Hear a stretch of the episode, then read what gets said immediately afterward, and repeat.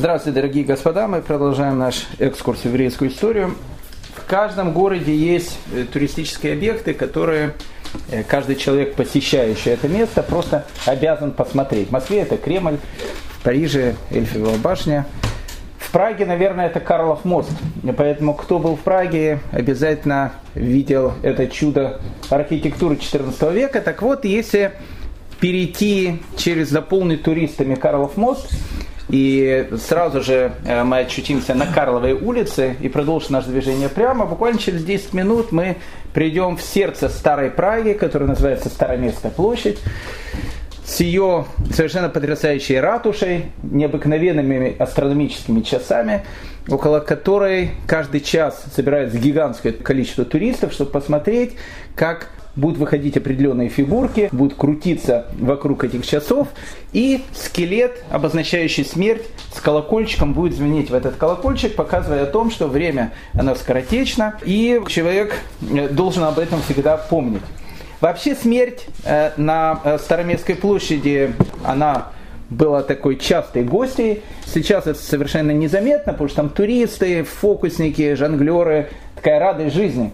Но если мы посмотрим сразу же за этими часами, там, где люди обычно любят попивать пивко, то, что называется, э, там такие маленькие скамеечки, и эти скамеечки стоят рядом с квадратиками, и люди в этих квадратиках стоят, там пьют, э, веселятся, иногда там и фокусники стоят какие-то.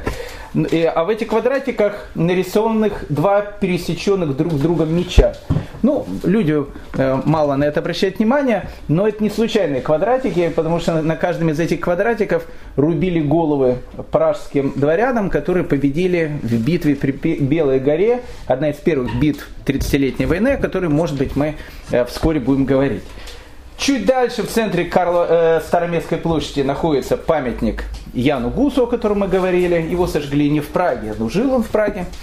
Так вот, э, если перейти через э, Староместскую площадь, мы попадаем с вами на совершенно потрясающую фешенебельную улицу, которая называется Парижская улица. Так вот, если по этой Парижской улице дойти до самого-самого конца, мы с вами попадем в необычное место, э, к синагоге, которая называется Альтной Шул, или по-чешски Старая Новая Синагога.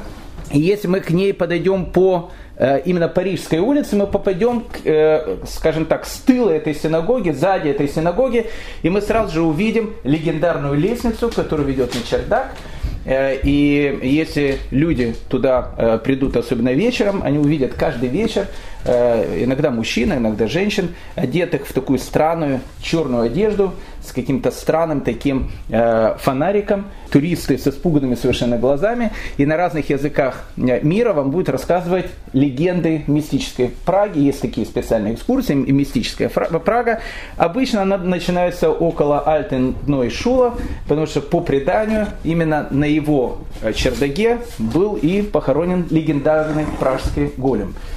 Так вот, э, я вас приглашаю э, посетить сейчас Прагу 16 века. Мы э, постараемся познакомиться с людьми, которые жили в этом городе. И с Големом, может, познакомимся, разберемся. И с главными персонажами пражской жизни 16 века. Поэтому для того, чтобы очутиться в Праге 16 века, мы сейчас находимся с вами около Старой-Новой синагоги в районе, который сейчас называется Йосифов. Йосифов – это еврейский Киевский район.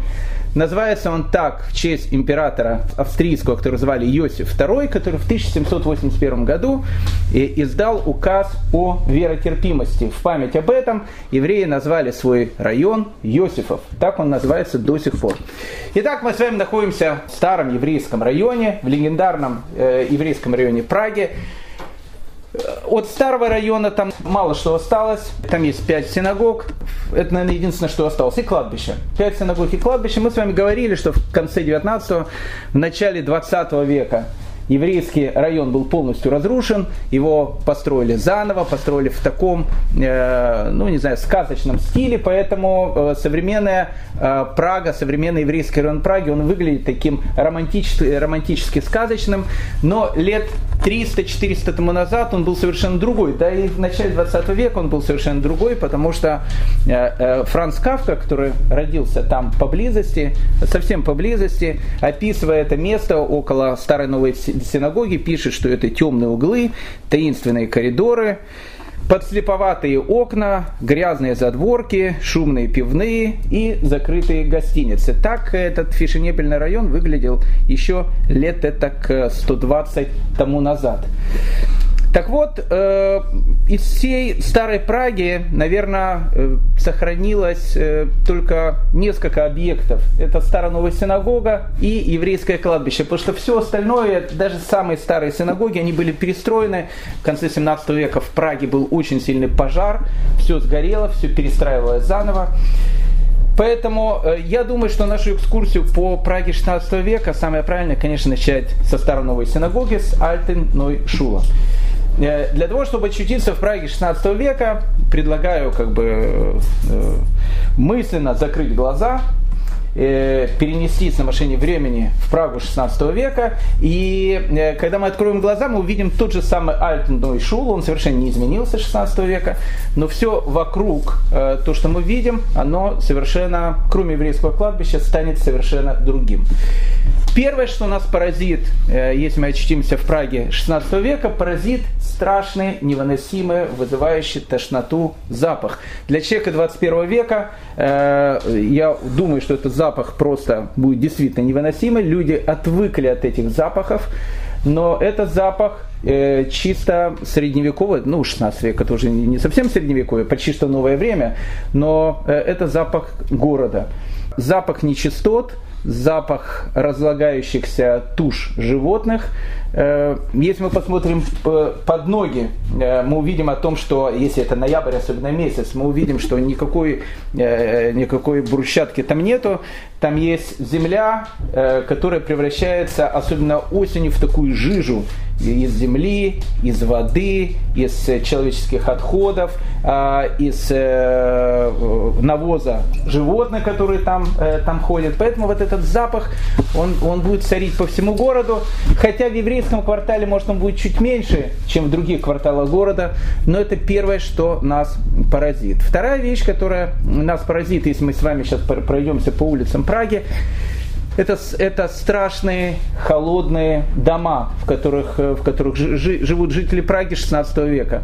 В основном это дома деревянные, э, поэтому пожары случаются очень часто. В середине 16 века практически все дома построены по одной схеме.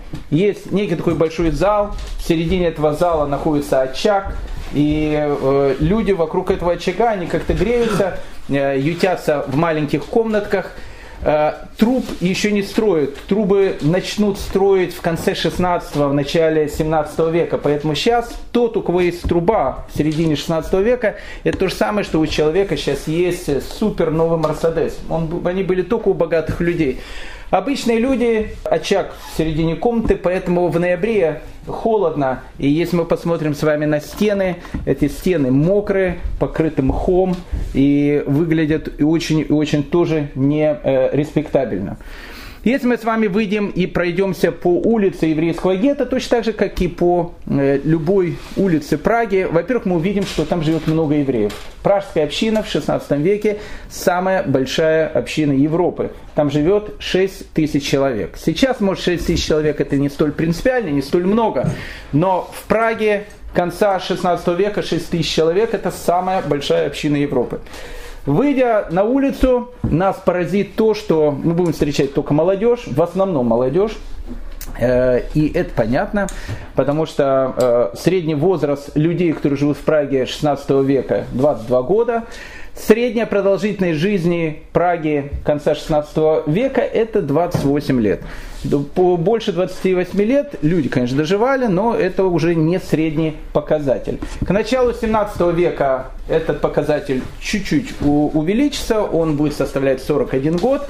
И так вот эта вот отметка 41 год, она будет идти и до конца 19 э, века. В конце 19 века средняя продолжительность жизни людей в Европе будет тоже 41 год. Она практически будет неизменной. Поэтому молодежь, которая ходит по городу, человек, достигающий 40-летнего возраста, э, он уже считается относительно пожилым человеком.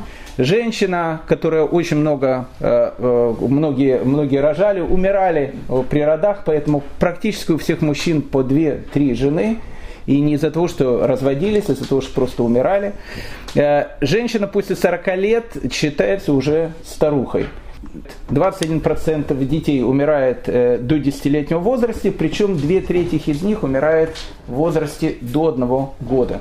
Поэтому, как говорил э, поэт, времена не выбирают, в них живут и э, умирают. Поэтому Прага 16 века если бы мы сейчас в ней ощутились, это не столь такой сказочный, красивый город, который мы воспринимаем его сейчас город зловонный, точно так же, как и любой, в принципе, город Европы, но город, в центре которого сейчас будут разворачиваться такие события, которые повлияют не просто на всю еврейскую историю, но и на мировую историю также. В XVI веке в Праге собралась плеяда величайших и гениальнейших людей. И поэтому э, это время, оно будет называться золотым веком пражской еврейской общины. Да еще так совпало, что э, золотой век пражской еврейской общины совпадает с правлением легендарного императора, которого зовут Рудольф II, а тот, кто будет в Праге, и э, если пойдет, не, не надо ходить туда, но если увидит экскурсию «Мистическая Прага», э, поверьте мне, Рудольф II там будет звучать через каждые два слова. Э, совершенно такой потрясающий император, император-мистик, император, который неоднократно встречался с одним из главных героев нашего повествования, Равом Югудой Левом или Моралем из Праги. Тот, который по преданию сделает э, и известного пражского голема. Поэтому э, я предлагаю вот э, остаться, постепенно привыкнуть к этому запаху средневекового города, остановиться на улице, которая сейчас называется Широкая улица, э, одна из центральных улиц еврейского квартала Старой Праги. В 16 веке эта улица называлась Жидовская улица, это тоже совершенно нормально, э, улица, на которой и жили главные герои нашего повествования. Вот дом, в котором жил Мораль из Праги, рядом дом, в котором жил один из его ближайших учеников, Раф Давид Ганс, еще чуть дальше дом, где э, жил человек, которого звали Раф Мардыхай Яфа, Баль Левуш. Все, все эти люди, мы с ними постараемся познакомиться э, и постараемся ощутить с вами атмосферу Праги 16 века. Но для того, чтобы продолжить наше э, повествование о Праге 16 века, давайте, э, как э, путешественники во времени, проведем небольшую политинформацию, чтобы просто понять, куда мы ощутились, что нам ожидать и где мы вообще сейчас находимся. Итак, Прага в 16 веке – это восточный рубеж Священной Римской империи, германской нации. Так она называется с 1512 года. Священная Римская империя, она с 10 века, но германская нация, она называется с 16 века. Время, когда императорами Священной Римской империи становится династия Габсбургов – Э, и эта династия будет во главе, ну, почти что большей части Европы до 1918 года, в принципе, до окончания Первой мировой войны. Династия Габсбургов, она начинает свое правление именно в эти времена. Что это за время? 16 э, век – это время, э, когда, середина 16 века, когда появляется так называемое духовное возрождение. Вот это вот понятие духовное возрождение 16 века, оно очень начинает настораживать, поэтому, потому что до этого было просто возрождение, когда там Леонардо да Винчи, Микеланджело э, делали всякие статуи и так дальше. Это была эпоха возрождения.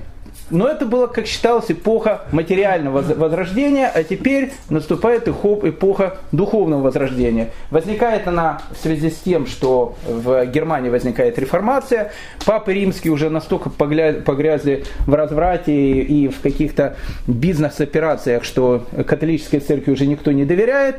И вдруг э, в 16 веке во всей Европе вот все эти события, э, человека бьет по голове, он говорит, надо делать чуву, надо возвращаться к религии. Но возвращение к духовности в 16 веке э, обычно означало костры, обычно обозначало, фанатизм, и для евреев, скажу вам честно, ничего хорошего это все не предвещало. 16 век для Европы вновь становится веком э, популярности культа святых. Святые были всегда популярны, но потом лет так 100 люди посчитали, что они уже очень такие современные и как-то там э, э, мироточащие статуи и так дальше, как-то они считали уже э, более признаком какого-то ранее средневековья. Но в 16 веке опять возрождается культ святых. Вся Европа, она погрязла в увлечении оккультизмом и мистикой. Практически по всей Европе появляются различные сатанинские секты. Э, вся Европа погрязла в увлечении черной магией. Э, я не говорю алхимии, алхимией давно занимались, но именно черной магией. А, вместе с этим появляется и страшная боязнь ведьм, потому что с начала 16 века ведьмы начинают сжигать, и практически весь 17 век, особенно часть Западной Европы, скандинавские страны, если мы будем полетели бы на спутники и посмотрели бы вниз а, на эти страны, они бы действительно вечерами светились, там были такие очень приятные огоньки, на этих огоньках обычно сжигали женщин, ведьм. Это э, сжигали, как правило, протестанты, поэтому Поэтому эта э, эпоха, она начинается тоже сейчас. Эпоха, когда каждый человек э, верил о том, что лес населен различными существами, лешими, водяными, кикиморами, э, гномами, э, гоблинами и другими их друзьями. Как бы люди жили в этой атмосфере, поэтому не случайно один из ученых из Вертенберга, когда он пишет о смерти своего брата, и когда он ну, пишет в воспоминаниях «Мой, «моего брата убили», он совершенно серьезно пишет о том, что моего брата убили призраки. То есть, ну, как бы люди э, верили в это. А семейство Курфюста Бранденбургского э, однажды, э, выйдя утром после ночной попойки и увидев их э, пажа, который лежал мертвый в луже крови, вопросов не было, кто его убил. Понятно, белая женщина, потому что у курфюстов бранденбургских белая женщина, некий такой призрак, он обычно убивал всех, э, кто, кто ему не нравился. Люди жили в такой атмосфере, атмосфера мистики, атмосфера вот этого страха. И понятно, если речь идет о Германии, а я хочу сказать, что в данной ситуации Прага это крайний рубеж германской нации, крайний э, рубеж вот этой вот э, священной Римской империи германской нации – то все вот эти вот вещи, они так или иначе бумерангом бьют э, по евреям. Потому что кикимор и э, домовых э, барабашек по-нашенски и различных их товарищей вместе с Карлсоном редко кто-то видел, в основном в книжках читали о них, а вот евреев видели все, а евреи, они и были теми самыми воплощениями и кикимор, и, и, и чертей, и так дальше. Вообще евреи, они от дьявола. Поэтому все страхи, которые у человека были внутренними, как правило, они выносились наружу при виде еврея. Поэтому не случайно в Германии 16 века ходило это поверье о том, что молоко еврейской женщины, которым она кормит ребенка, если, эти, э, если каплю этого молока подмешать в, в молоко, которое будет пить нормальный, обычный, э, нееврейский ребенок, он вырастет уродом, у него начнут деформироваться там уши, э, вырастет хвост и так далее дальше, боялись еврейских кормилец, потому что их молоко, оно э, отравленное, оно может человека тоже превратить в черта. Это э, атмосфера, в которой живет Германия. Мы с вами говорили о том, что Германия не в одночасье пришла э, к 1933 году и к 1939 году не, не одночасье пришла, она к этому шла долго. И вот 16 век это начало этого похода, который заканчивается в печах Освенцима. Самое сумасшедшее, самое антисемитское, самое веронетерпимое место в Европе 16 века это немецко-говорящие территории. Так вот, Прага она является восточным рубежом, самой границей этой, этой самой немецко говорящей земли. Евреи в 16 веке, как мы говорили, с Праги, э, с Германии, постоянно выселяет, постоянно переходит выселка из одного города, из второго, из третьего, из четвертого, из пятого. И евреи потихоньку начинают идти на восток империи. Что такое восток империи? Это Чехия, это Богемия. Кто-то идет туда, но когда антисемитизм доходит уже и до этих пределов, люди идут дальше, на восток, и так ашкенадские евреи постепенно они приходят в Польшу. Хочу вам сказать, что если э, до середины 16 века, в принципе, в Польшу э, считались, ехали люди только очень-очень отчаянные, потому что территории считались относительно дикими, э, малонаселенными, далекими, то в 16 веке еврейское присутствие в Польше становится уже очень и очень существенным, и в Польше и в Литве. В XVI веке э, такой э, э, ну, образ Техаса, это, наверное, все-таки современная Украина. Это такой Техас 19 века. Э, там, правда, в ковбои ехали, тут казаки, ну, те же самые ковбои. Поэтому считалось, что туда едут люди только очень отчаянные. Но начиная с 16 века, точнее, с середины 16 века, отчаянные люди начинают селиться и там также. 16 век, еще раз, Прага, Чехия, которая до 1918 года называется Богемией, восточный рубеж э, э, немецкоговорящих территорий, восточный рубеж, э, куда евреев постепенно вытесняют на восток. 16 век для Праги, а Прага это немецкоговорящий город, в Праге э, в основном все население немецкоговорящее, император говорит на немецком языке, э, вся знать говорит на немецком языке. В XVI веке, точно так же, как и во всей Германии, евреи в Праге пытались выселить неоднократно. Сначала их пытались выселить в 1515 году, а, а почему вдруг их начинает вытеснять? Потому что э, немецкая, э, немецкие бюргеры, которые живут в городах, как мы уже говорили, они сами стали с усами. И э, теперь они сами хотят заниматься и банковским делом, то, что называется ростовщичество. Теперь евреям совершенно не нужны, потому что они берут намного больше проценты и могут намного больше и лучше сделать, каким считалось бизнес. А, они занимаются купечеством, они занимаются, ну, всеми такими областями уже научились заниматься немцы. Поэтому евреи становятся конкурентами, а конкурентов и, и сейчас, а особенно в 16 веке не особенно любили. Плюс, если этот конкурент еще является трудем дьявола, поэтому нужно с этим конкурентом что-то делать. Евреи уже становятся мало нужной частью немецких, э, немецких земель. Поэтому в 1515 году магистрат Праги э, обращается к э, императору Священной Римской империи с тем, что э, они очень просят евреев выселить из города. Император запрещает. Почему? Потому что император имеет часть от доходов. Евреи платят очень большой налог. И выгнав евреев с какого-то города, император просто перестает получать этот налог. Тогда муниципалитет просит у императора э, сделать постановление, по которому евреи отныне могут торговать только секонд-хендами, они не имеют права торговать новыми товарами, э, все старое, они могут быть только старевщиками, э, только на территории еврейского квартала и только в ярмарочные дни они могут торговать в центре города, в центре Праги и то э, им запрещено строить лавки, то есть они могут это все продавать, то, что называется, нося все это на себе. Считалось о том, что евреи так долго не выдержат и уедут сами из Праги, но евреи в Праге остались, а, а мысль о том, что евреев как-то надо выселить, она продолжает бушевать. В 1541 году э, первый Габсбург, который становится императором Священной Римской империи, человек, которого звали Фердинанд I, у него не было не то, что как бы любовь была к евреям, у любови к евреям тогда не было, наверное, ни у кого. Но э, Фердинанд I был человеком таким э, бизнеса, и он понимал о том, что евреи это все-таки курица, которая несет золотые яйца. Может, это не такие золотые яйца, как когда-то, но все равно она несет золотые яйца. Поэтому он как бы евреев старался не трогать, но когда уже магистрат Праги его достал в 1541 году, он решает о том, что евреев действительно нужно выслать из Праги. Причина, она э, понятная, простая. В Праге э, периодически происходят пожары. Но пожары они происходят не только в Праге, пожары они происходят во всех средневековых городах.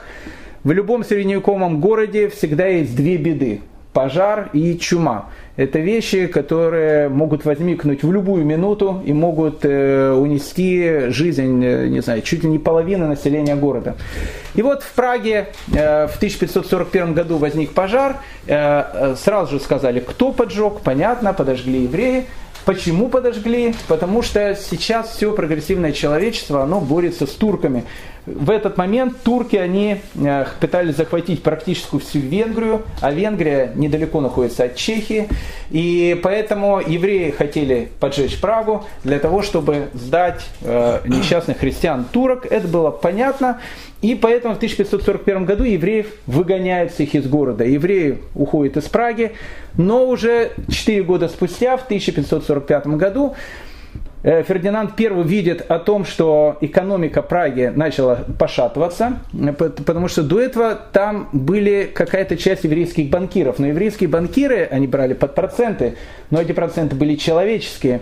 В тот момент, когда банкирами стали немцы, они стали брать проценты, но эти проценты уже были нечеловеческие. Точно так же происходит и с другими частями экономики Праги и, э, и Богемии вообще всей. И Фердинанд I в 1545 году евреев, евреям разрешает вернуться в город.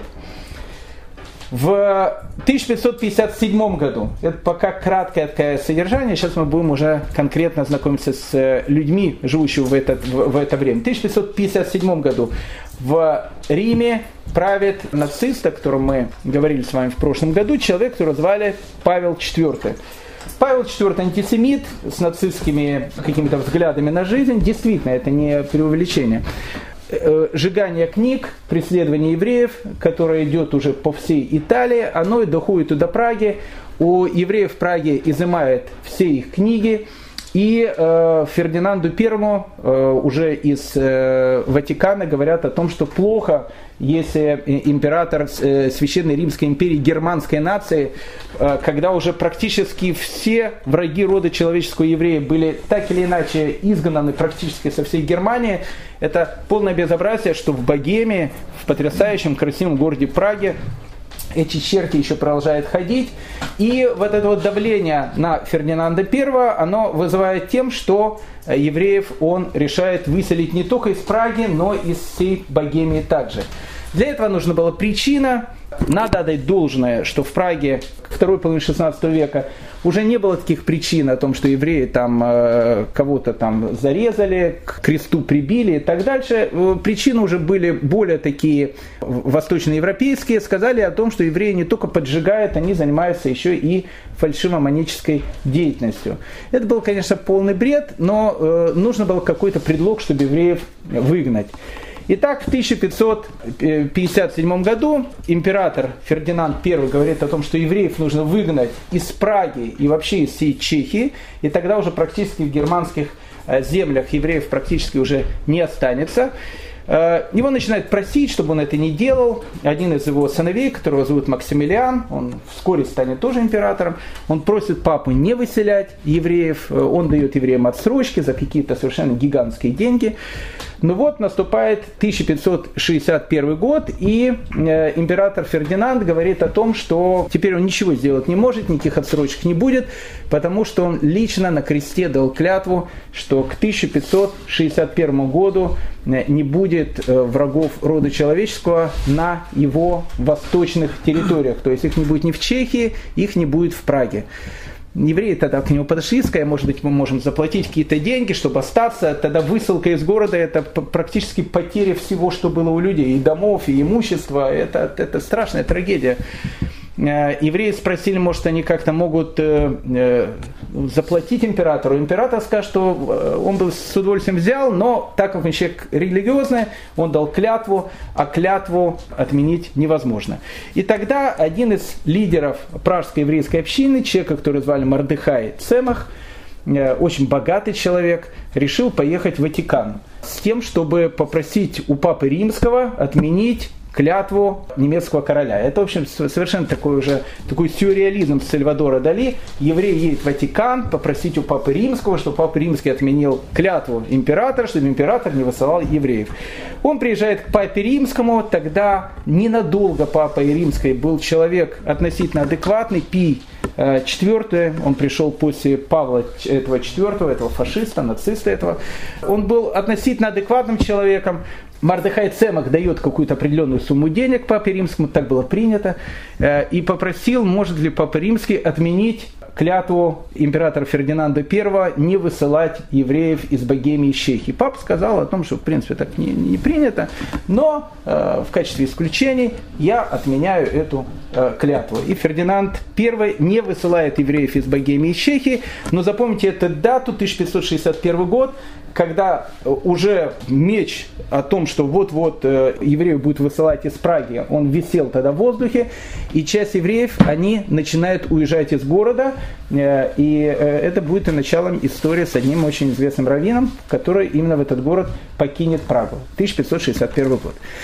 После смерти Фердинанда I императором Священной Римской империи становится его сын, которого звали Максимилиан II. Он был человеком, э, опять же, не скажу адекватным, тогда адекватных людей было мало.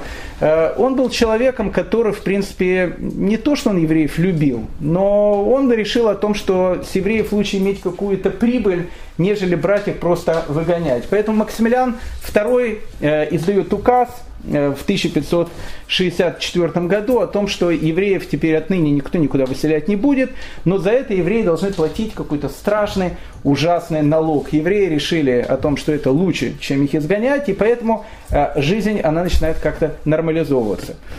После смерти императора Максимилиана II, э, императором Священной Римской империи в 1576 году становится его сын которого зовут Рудольф II. Ну вот на, на этом самом Рудольфе II давайте мы на секундочку остановимся, э, потому что это такой типус, который будет одним из, э, ну, одним из героев, э, в принципе, нашего повествования. Когда вы приезжаете сейчас в Прагу, как называется современная Прага, вам скажут, что Прага называется Злата Прага. Золотая Прага. А почему Прага называется Злата Прага?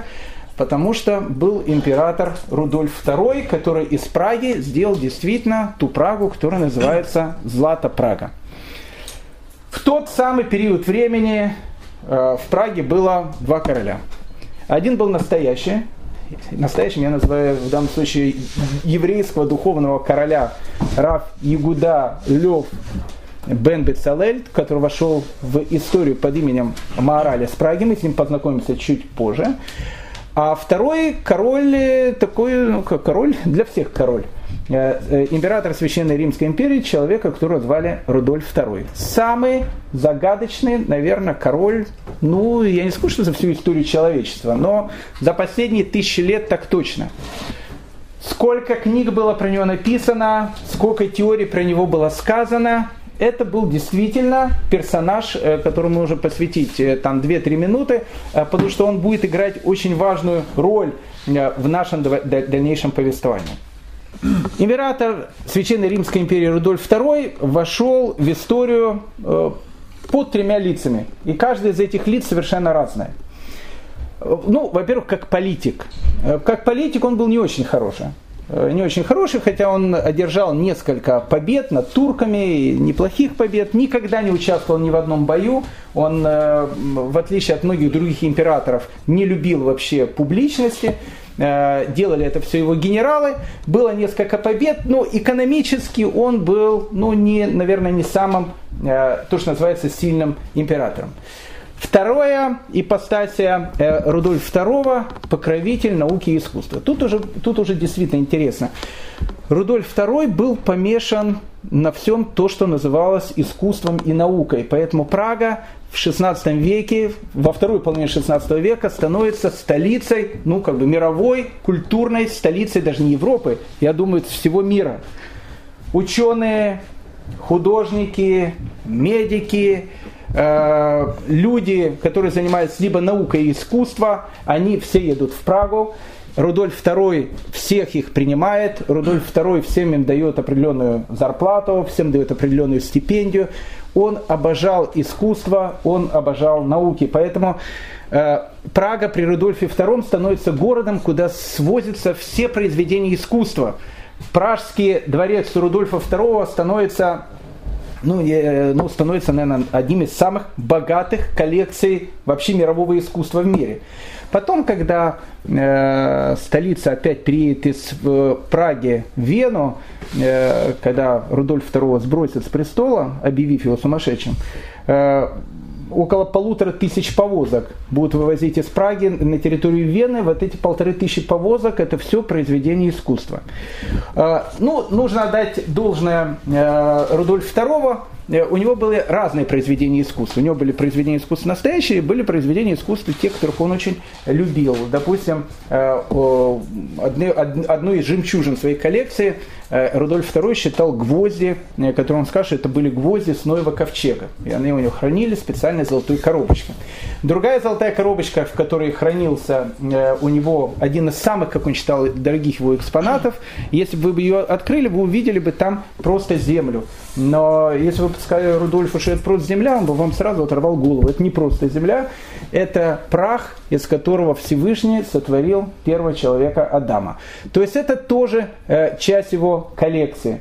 У Рудольфа II во дворце жил лев, э, жил орел, э, прям как у римских императоров, он очень любил этих животных. Э, это вторая ипостасия Рудольфа II. Третья ипостасия Рудольфа II, которая нам больше всего будет интересна, Рудольф II это мистик. Во времена Рудольфа II в Прагу начинают съезжаться мистики со всего мира. Он очень любил мистику, он очень любил алхимию, э, настолько любил, что все алхимики, которые пытались из э, свинца там сделать золото, они все съезжались в Прагу просто толпами. Поэтому весь королевский дворец был наполнен э, различными шарлатанами, такими, допустим, как Эдгар Келли, один из самых легендарных людей того времени, когда он приехал в Прагу, по личному приглашению Рудольфа II, он постоянно ходил с длинными такими волосами. Э, и, и это такая была странная прическа, до когда однажды эти волосы у него на ветру как-то немножко отошли, люди увидели о том, что у него просто нет ушей. Э, и это нормально было, потому что уши ему отрезали в Англии. В Англии Эд, Эд, Эд, Эдгара Келли обвинили как шарлатана полного, и поэтому куда такому шарлатану ехать? Ну, конечно, к Рудольфу II. Но э, Рудольф II Эдгара Келли э, принял с большим уважением, и Эдгар Келли постоянно делал ему различные опыты. То он эликсир молодости создавал, э, то он э, привидений выращивал, которые там бегали, как говорили по дворцу, то он делал различные э, алхимические э, методы и говорил Рудольфу II, что ему нужен один год, и вся Прага будет действительно золотой, потому что он из, обычных металлов превратит их в золото. Джон Ди, один из самых э, таких э, легендарных мистиков, граф Халиотра 16 века, э, в свое время он был Э, личным астрологом э, английской королевы Елизаветы. Он тоже поселился в Праге, он тоже живет в Праге, поэтому вот эта атмосфера мистики, она в Праге при Рудольфе II является такой доминантной, доминирующей. Если вы попадете в Пражский град, Э, в место, где находился дворец Рудольфа, рядом с Пражским градом вам э, в билетной кассе скажут, вы просто Пражский град или хотите по Золотой улочке пройтись. Купите билет на Золотую улочку, она стоит копейки. Золотая улочка – это как раз место, где жили все эти мистики, алхимики и так дальше. Э, понятно, что Рудольф II не только занимался мистикой и алхимией, он очень увлекался кабалой, поэтому если вы посмотрите на личный перстень и на э, цепочку, которую Рудольф II носил всегда на груди, вам покажется о том, что это цепочка и перстень какого-то марокканского парня с э, э рынка Махане Югуда, они любят такие, такие большое такое золото, потому что на перстне будет изображен, такая, он будет весь в еврейских каких-то символах, а в нагрудном его вот этом э, э, знаке, который он всегда носил на груди, будет огромная минора и изображена э, с разными тоже еврейскими надписями. Э, это, это Рудольф II. Рудольф II любил не только мистику, он любил и кабалу, поэтому не случайно э, герой нашего дальнейшего повествования Маораль из Праги неоднократно будет встречаться с Рудольфом II, королем э, огромнейшей империи. Еще два-три слова насчет Рудольфа, и мы э, начинаем говорить уже конкретно о евреях, которые живут в Праге. Рудольф II прославился еще тем, что в 1583 году он решил перенести столицу Священной Римской империи из Вены в Прагу. И поэтому с 1583 по 1612 год Прага, она становится действительно столицей мира. Ненадолго, но, но становится. Поэтому э, всю Прагу он старается как-то красить, строит э, различные дома. И поэтому Прага она начинается называться Златой Прага именно с этого времени.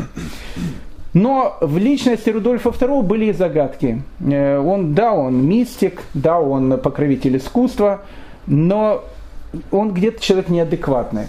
Э, об этом идут споры, потому что непонятно, был ли у действительно диагноз, не было диагноза. Хотя у Габсбургов, э, у них была одна из родоначальниц их рода, испанская принцесса, которую звали Хуана, она вошла под именем Хуана Безумная. Так поэтому говорили у многих Габсбургов э, вот эта вот форма безумия, какой-то наследственной психической болезни, оно проявлялось из рода в род. Непонятно, было ли безумие у Рудольфа II, но где-то действительно поведение его было не совсем э, понятным. На каком-то этапе своей жизни он стал практически затворником, он не любил э, охот, не любил турниров, как, как было принято тогда, не любил э, многочисленного общества, как любили тогда короли, не любил балов. Э, Рудольф II можно было видеть только в его комнате, окруженного книгами, окруженного учеными. Э, вел он э, образ жизни, может быть, он и нормальный, можно сказать, что он был интроверт. Но многие черты его характера действительно говорили о том, что вполне вероятно у него было какое-то психическое заболевание, поэтому так он и э, вошел во многие исторические учебники, как сумасшедший король. В принципе, это одна из причин, э, из-за которого он в конце концов и лишился трона. Э, ну, давайте мы с вами уже поняли политическую ситуацию, э, которая, которая сейчас э, творится во всем мире. Э, мы поняли, кто сейчас является у нас королем, тоже все понятно. Напоминаю вам, что мы сейчас находимся на улице Широкой, или, как в те времена она называлась, Жидовской улицей. Вторая половина 17 века, плохие запахи, деревянные покосившиеся дома – и люди, которые, которые ходят по Пражской улице, э, евреи, которые живут в Пражском гетто, вот с ними я хочу, чтобы мы познакомились, потому что это, наверное, одни из самых невероятных и удивительных людей э, вообще всей еврейской истории. Ну, первый человек, с которым я вас хочу познакомить, это Раф Мардыхай Яфа, который э, вошел в еврейскую традицию под именем Левуш, Бааль Левуш – человек совершенно потрясающий, у него была потрясающая такая судьба, мы сейчас поймем почему. Раф Мардыхай Яфа типичный представитель того времени. Э, и вот, допустим, даже вся его биография, она очень-очень показательная, потому что она показывает тенденции, которые были тогда в то время. Родился он в 1530 году в Праге. Он коренной, то, что называется пражанин, я не знаю как. В общем, тот, он коренной житель в Праге. Праге в 1530 году не было сильных каких-то учебных заведений, точно так же, каких уже давно не было в Германии. Центр ашкенадской учености переходит в Польшу. Польша в XVI веке становится центром ашкенадской учености. В основном все жители Польши – это иммигранты первого, второго, третьего поколения. Э, все они говорят на немецком языке, который уже постепенно начинает э, э, добавлять какие-то славянские слова и постепенно начинает превращаться в язык идыш. Но это все иммигранты из Германии в том или другом поколении. Так вот, Раф Мардыхай Яфа, который родился в немецкой Праге в 1530 году, едет учиться сначала в Познань, потом едет в Люблин, в Люблине тогда Ешива одного из самых известных раввинов 16 века, Маршаля, Равшлома Лурию, мы с ним познакомимся чуть позже. И после этого он едет в Краков. В Кракове Ешива другого гиганта, Рамо, Раф Маше Исерлиса, который жил в Кракове, тот Раф Маше Исерлис, тот Рамо, который будет писать добавление к Шульханаруху. И любой человек, который изучает Шульханарух по сегодняшний день, он всегда их читает с добавлениями Рамо, который пишет, как идет Аллаха с ашкенадской точки зрения. Итак, Раф Мардыхаяф, вот посмотрите, биография очень показательная. Он родился в Праге, учился в Польше, потому что Польша тогда становится центром ашкенадской учености. Возвращается в Прагу. И тут наступает 1561 год. Помните, я вам говорил, запомните этот год, потому что в 1561 году Фердинанд I сказал, что все, клятва моя не может быть изменена, все, всех евреев отсюда нужно выгонять.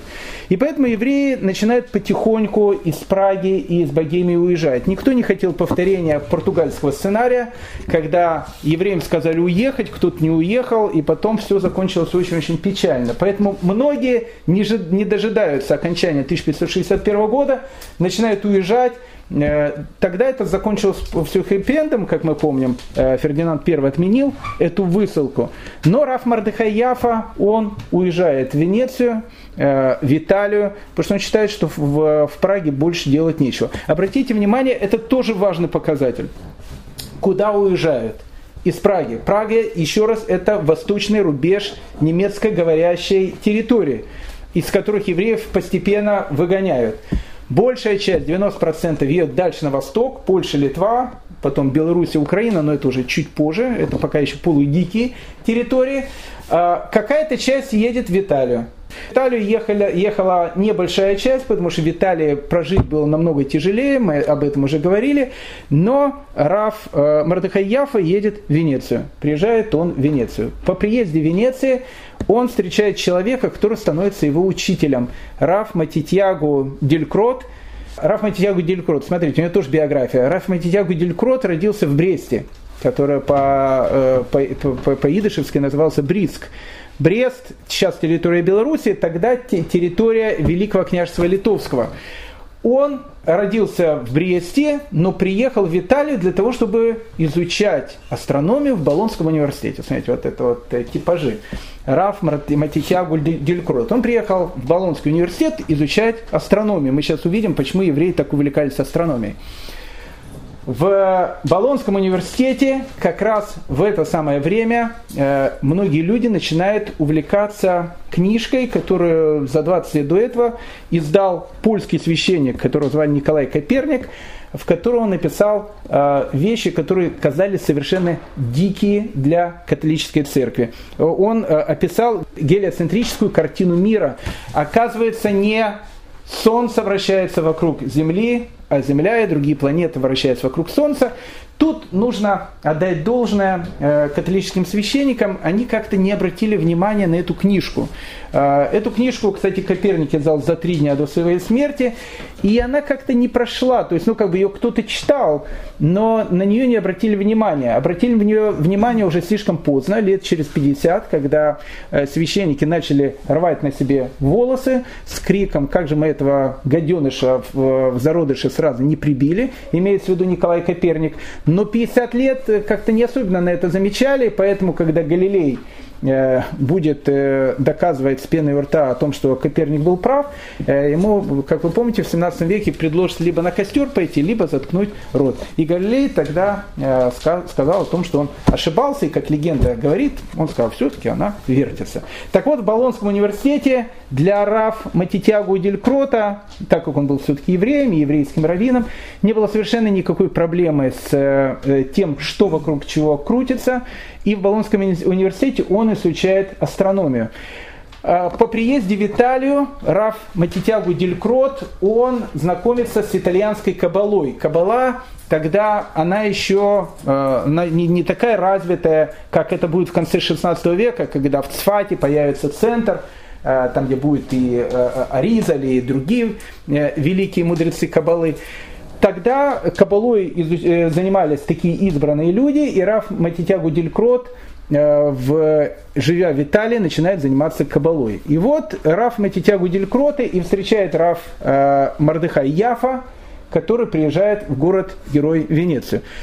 Раф Матитягу Делькрот становится его учителем. И учителем по кабале, и учителем по астрономии. И тут вот совершенно потрясающая вещь, э, связанная с Раф Мардыхаем Яфа. Обратите внимание, вот, вот типаж человека, э, личности, великой личности. Еще будучи в Праге, живя в Праге, э, Раф Мардыхай Яфа прочел первое издание Бейт Ясефа, которое написал великий Раф Йосиф Каро. Мы говорили про эту книгу. Это книга о еврейском законодательстве.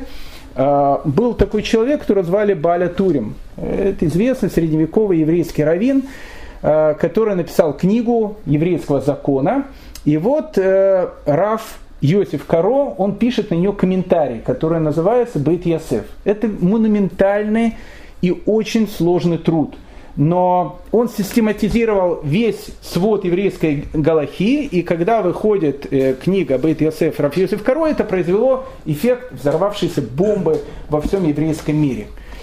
Так вот, Раф Мардыхай Яфа э, впервые увидел эту книжку, когда он жил в Праге. Увидев эту книжку, он восхитился этой книжкой, восхитился личностью Раф Йосиф Каро.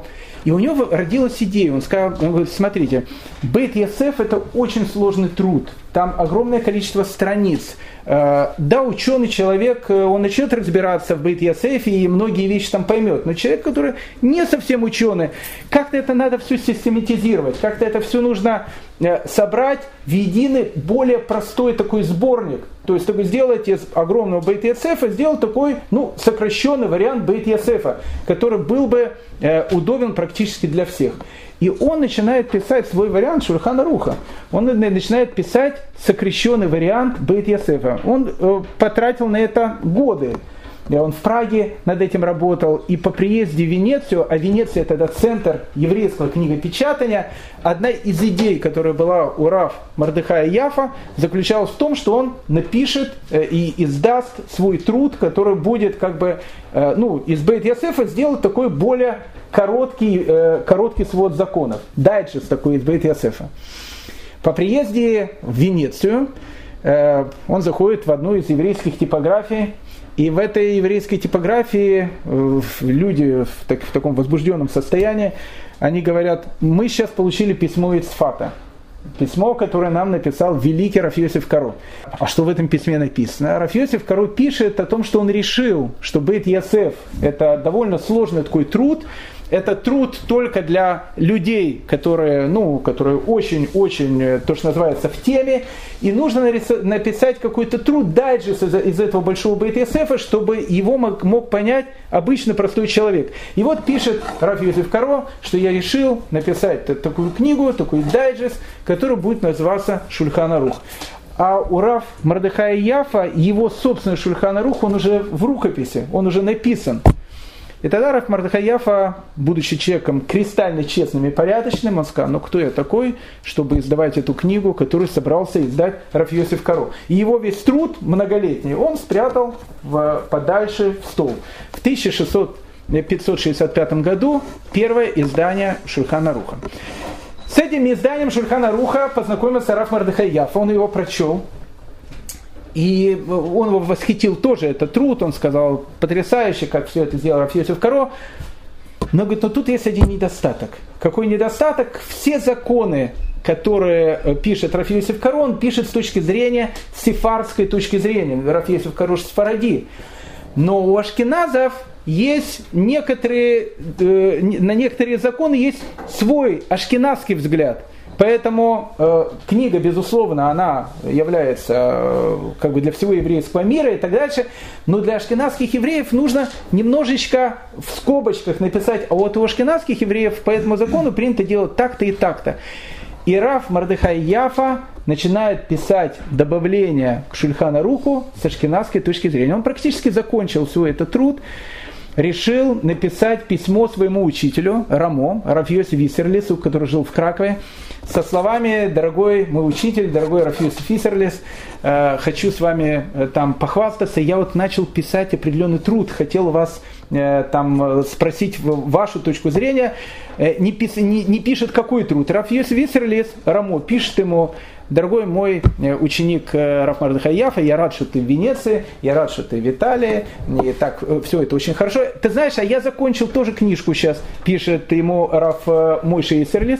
Ты знаешь, я прочел Шульхана Рух, И я понял о том, что эта книга замечательная, но там нету добавлений, как это нужно сделать со шкинавской точки зрения. Поэтому я решил сделать, написать книгу, которую я назову «Мапа», «Скатерть». Шульхана Рух – это накрытый стол, а я напишу книжку, которая называется «Мапа», «Скатерть» на этот э, накрытый стол. И тогда Раф Мардахаяфа понимает, что и свой второй труд, на который он потратил годы, а в Венеции он жил 10 лет, уже написал кто-то другой.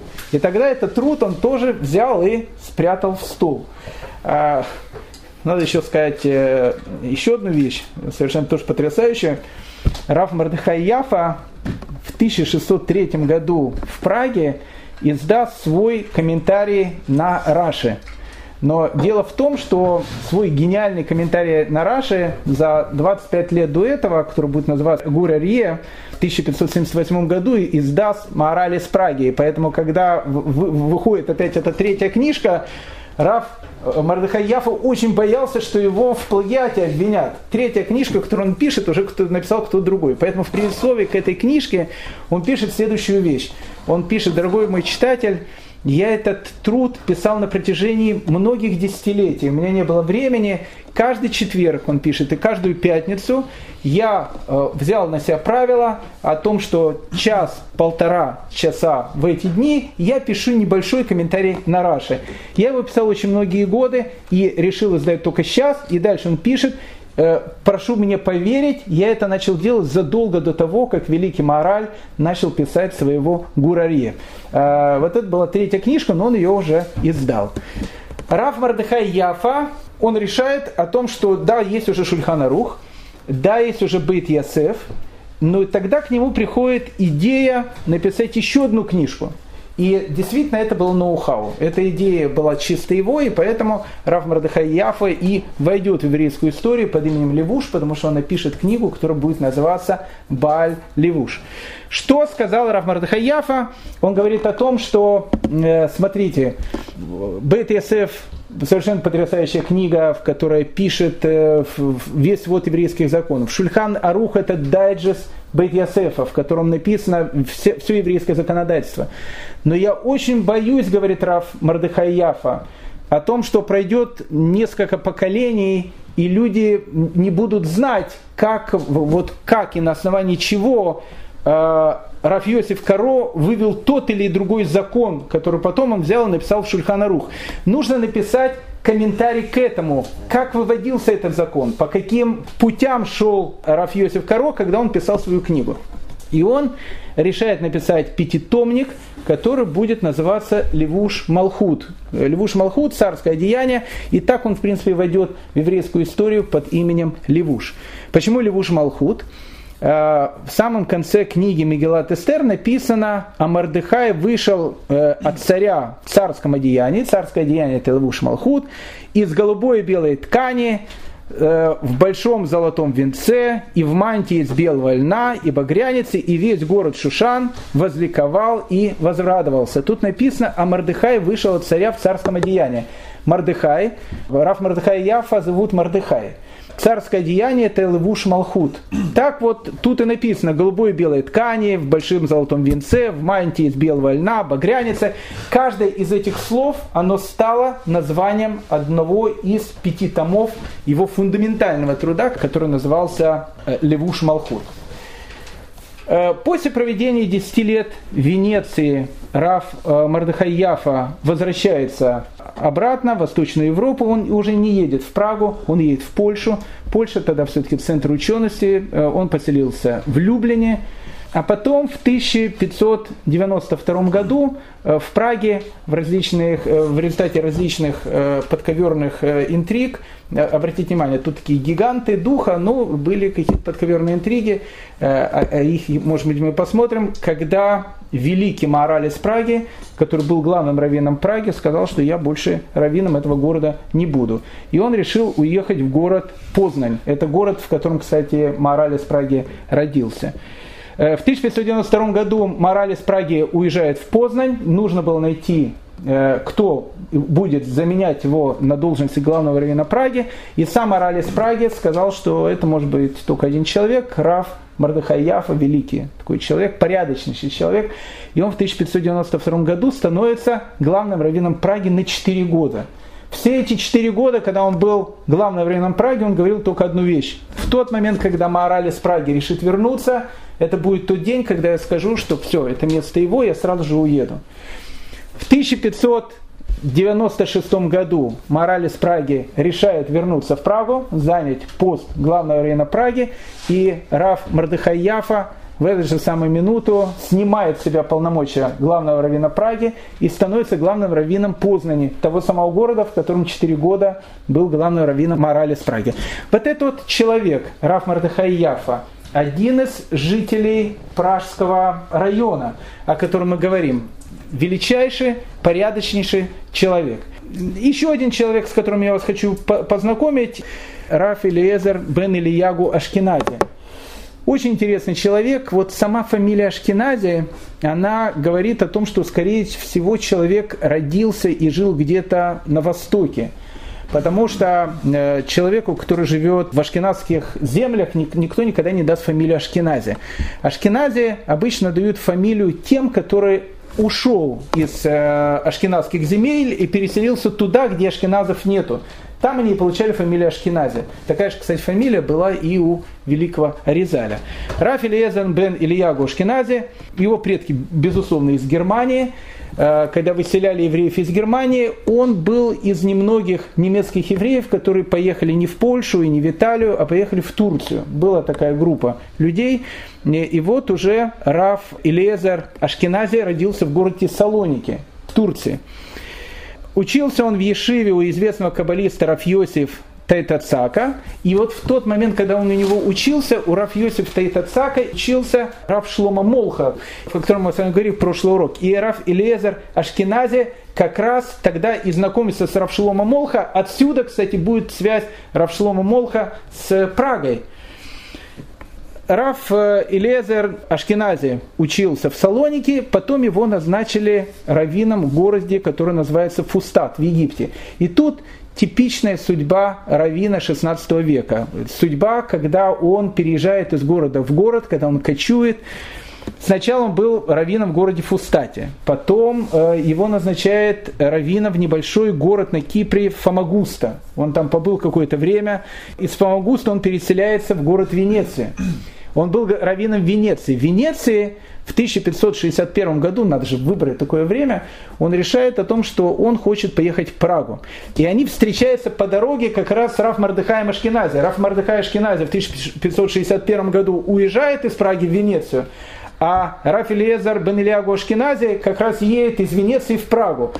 И вот он приезжает в Прагу в 1561 году, и в Праге он создает известную легендарную пражскую Хевру Кадишу, похоронное братство.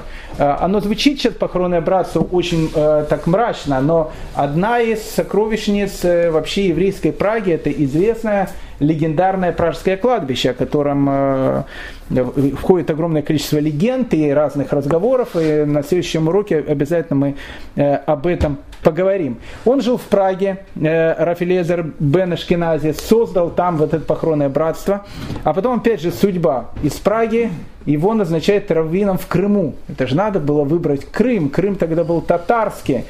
Из Крыма он приезжает в Кремону, был раввином в Кремоне, из Кремоны он приезжает в Познань, становится раввином Познани, и когда он уходит как раз с равината в Познани, в тот момент туда приезжает великий Моралес Праги. В конце концов он переезжает в город Краков, и, и там он и умирает. Еще один житель пражского гетто. Ну, э, наверное, еще с одним сегодня мы постараемся познакомиться. Это уже женщина. Женщина, которую звали Ривка Батмейер Тиктинер. Наверное, одна из первых женщин в еврейской истории, которая написала книгу специальную для женщин на языке идыш. Эта книга посвящена тому, как должна вести себя добрая, порядочная еврейская жена. Там приводится огромное-огромное всякое количество разных советов о том, как еврейская жена э, должна построить настоящий теплый еврейский дом. Э, и я думаю, закончим мы наше э, сегодняшнее повествование, наверное, на Пражском кладбище совершенно такой незаметной, мне кажется, такой могилы, хотя там похоронен один из величайших людей, и один из величайших людей вообще еврейской истории, пражского гетто в частности. Прямо около входа в пражское кладбище оно полностью сохранилось, оно во многих местах десятислойное. Это оно звучит, конечно, странно. Что значит десятислойное? Хоронили какого-то человека, потом, э, когда проходило какое-то время, на его могилу насыпали землю, хоронили еще одного человека, потом еще одного, и так иногда доходило до 10 этажей. Поэтому некоторые части пражского кладбища, они очень высокие. Там есть э, могильная плита, но под этой могильной плитой и э, похоронены еще многие люди. Это, это одна из специфик пражского кладбища. Так вот, перед самым входом в пражское кладбище там есть такой как бы заборчик, ну не то что заборчик, там э, такая красная такая веревочка, по которой говорится о том, что сюда туристы не ходят. Там есть определенный маршрут, по которому ходят туристы. Я всегда, когда захожу на пражское кладбище, я всегда подхожу к этой веревочке, всегда ее переступаю, потому что переступить ее даже может ребенок, потому что сразу же за этой веревочкой и находится могила человека, к которому я иду в первую очередь. Маленькая э, могила, э, которая сразу э, поражает тем, что на изображено. На, на могиле изображен гусь, а над гусем изображен Магин Давид – кстати, э, первое изображение Маген Давида вообще на еврейской могильной плите в мире. Именно на этой плите. Гусь и Маген Давид. Поэтому Гусю и Маген Давиду можно легко определить, кто похоронен под этой скромной могилой. Гусь на э, немецком и на идыше это Ганс. Поэтому, скорее всего, фамилия у человека Ганс. А шестиконечная звезда это Маген Давид значит, скорее всего, имя этого человека было Давид. И поэтому э, под этой плитой похоронен великий человек, которого звали Рав Давид Ганс. И так и написано на этом захоронении. Здесь похоронен наш учитель, праведный Давид Ганс, автор Цемих Давида. Обратите внимание на этого человека это человек, которым будет э, восхищаться Тихо Браге, один из э, известнейших астрономов того времени. Это человек, которым будет восхищаться великий Кеплер, тоже один из великих астрономов того времени. Это человек, который будет учеником двух великих раввинов. Он сначала учился у Рамо, в Кракове у рав Моше Иссерлиса, потом он становится ближайшим учеником Маараля из Праги. Это будет один из самых известных и необычных персонажей пражского гетто. Итак, э, в следующей серии мы э, с вами, э, безусловно, расскажем про Раф Давид Ганса. И наш следующий урок, он будет посвящен человеку, фундаментальному человеку, морали из Праги, человеку, который опередил свое время на столетие. Ведь мораль из Праги однажды сказал, что если делать что-то очень-очень быстро, то чем быстрее человек делает что-то, тем время начинает течь медленнее. И поэтому, если делать что-то очень-очень быстро, можно выйти за пределы того времени, о котором, в котором мы живем. Теория относительности Эйнштейна. 16 век, правда, у морали из Праги в этом высказывании была некая другая идея. Легендарный человек, э, человек, который по преданию является автором голема. Мы постараемся разобраться и в этой истории, действительно ли э, голем существовал, действительно ли он находится на чердаке пражской э, синагоги, действительно ли туда нельзя подниматься. Об этом э, все мы поговорим в нашей следующей серии. Всем большое спасибо за внимание.